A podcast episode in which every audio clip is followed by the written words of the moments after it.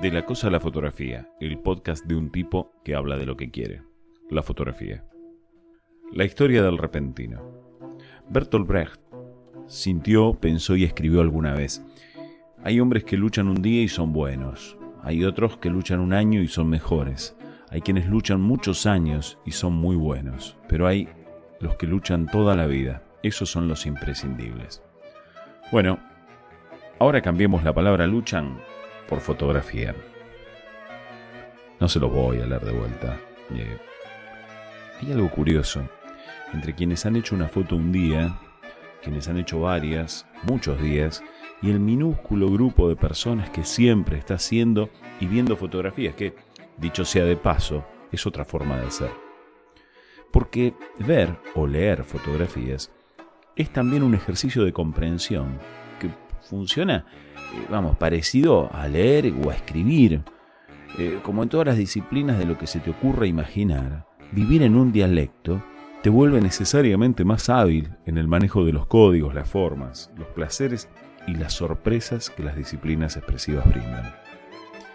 Hay quienes han hecho esporádicamente alguna foto que les gusta mucho y hay otras personas que se han abocado a buscar significados durante mucho tiempo tras la ilusión de seguir un tema o una forma de fotografiarlo, quizá también como un abordaje estético o poético particular. A este tipo de trabajo se lo suele conocer con el nombre de serie o ensayo fotográfico. No es lo mismo, pero, pero es igual. Eh, prometo ampliar en otro capítulo al respecto, si acaso fuera de vuestro interés. Háganmelo saber. Entre quienes cultivan este tipo de prácticas podemos observar claramente que la persistencia en la idea, las formas, los códigos y sus esfuerzos suelen dar frutos más jugosos.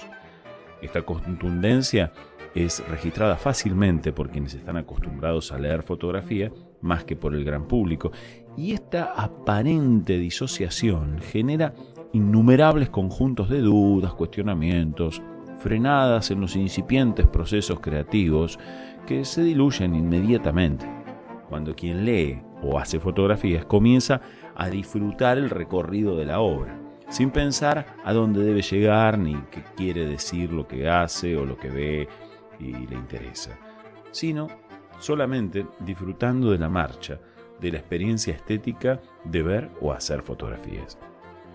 Es lógico, entonces, que se considere a la fotografía como una disciplina que genera piezas para ser puestas o contempladas en una pared, en un libro, en un diario impreso quizá, en un monitor o en un dispositivo móvil.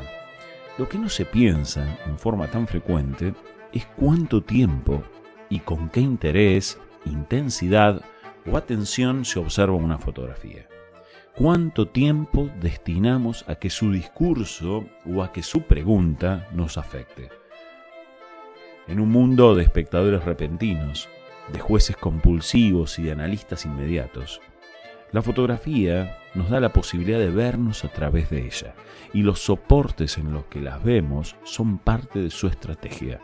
Digo, copias, papel, teléfono, tabletas, lo que fuera. Desde hace muchos años, tengo el placer de dirigir a grupos de autoras y autores, entre estudiantes, profesionales y aficionados, que prefiero llamar amateurs, por su significado de entusiastas, eh, más que de chapuceros, que hacen series fotográficas, digo, estos grupos o estas personas, que desde ya vale la pena ver y releer han hecho desde hace años una gran cantidad de exposiciones en museos, festivales, en las calles, plazas, centros comerciales, en las playas y también hacen libros e inclusive cortometrajes que proliferan, perdón, proliferan en casi todas las redes sociales disponibles. El grupo crece e incorpora nuevos integrantes y recupera a quienes por alguna razón no estuvieron en el último. Y funcionan así como una especie de, comunidad que genera desde ya comunicación, expresión y placeres continuamente. Su primer libro masivo es Proyecto Ventana. Y estamos trabajando actualmente en otro que también permite detenerse el tiempo que hace falta en cada pieza para unirla con las anteriores y disfrutar así del paseo que la serie propone es una muy buena forma de empezar a vivir la fotografía. Comenzar a ver libros de fotografía, para leerlas y no para leer lo que se ha escrito sobre ellas. Como probar vinos en vez de leer sobre enología. No hay atajos. Acá tampoco. Esta semana, una integrante de estos proyectos nos visitó y contaba que tiempo atrás, cuando trabajaba en un gimnasio, aparecían personas que el primer día le advertían al profesor que mucho músculo no querían tener, que no querían volverse fisicoculturistas. Quédate tranquila, quédate tranquilo, era la respuesta obvia. Con la fotografía pasa algo parecido.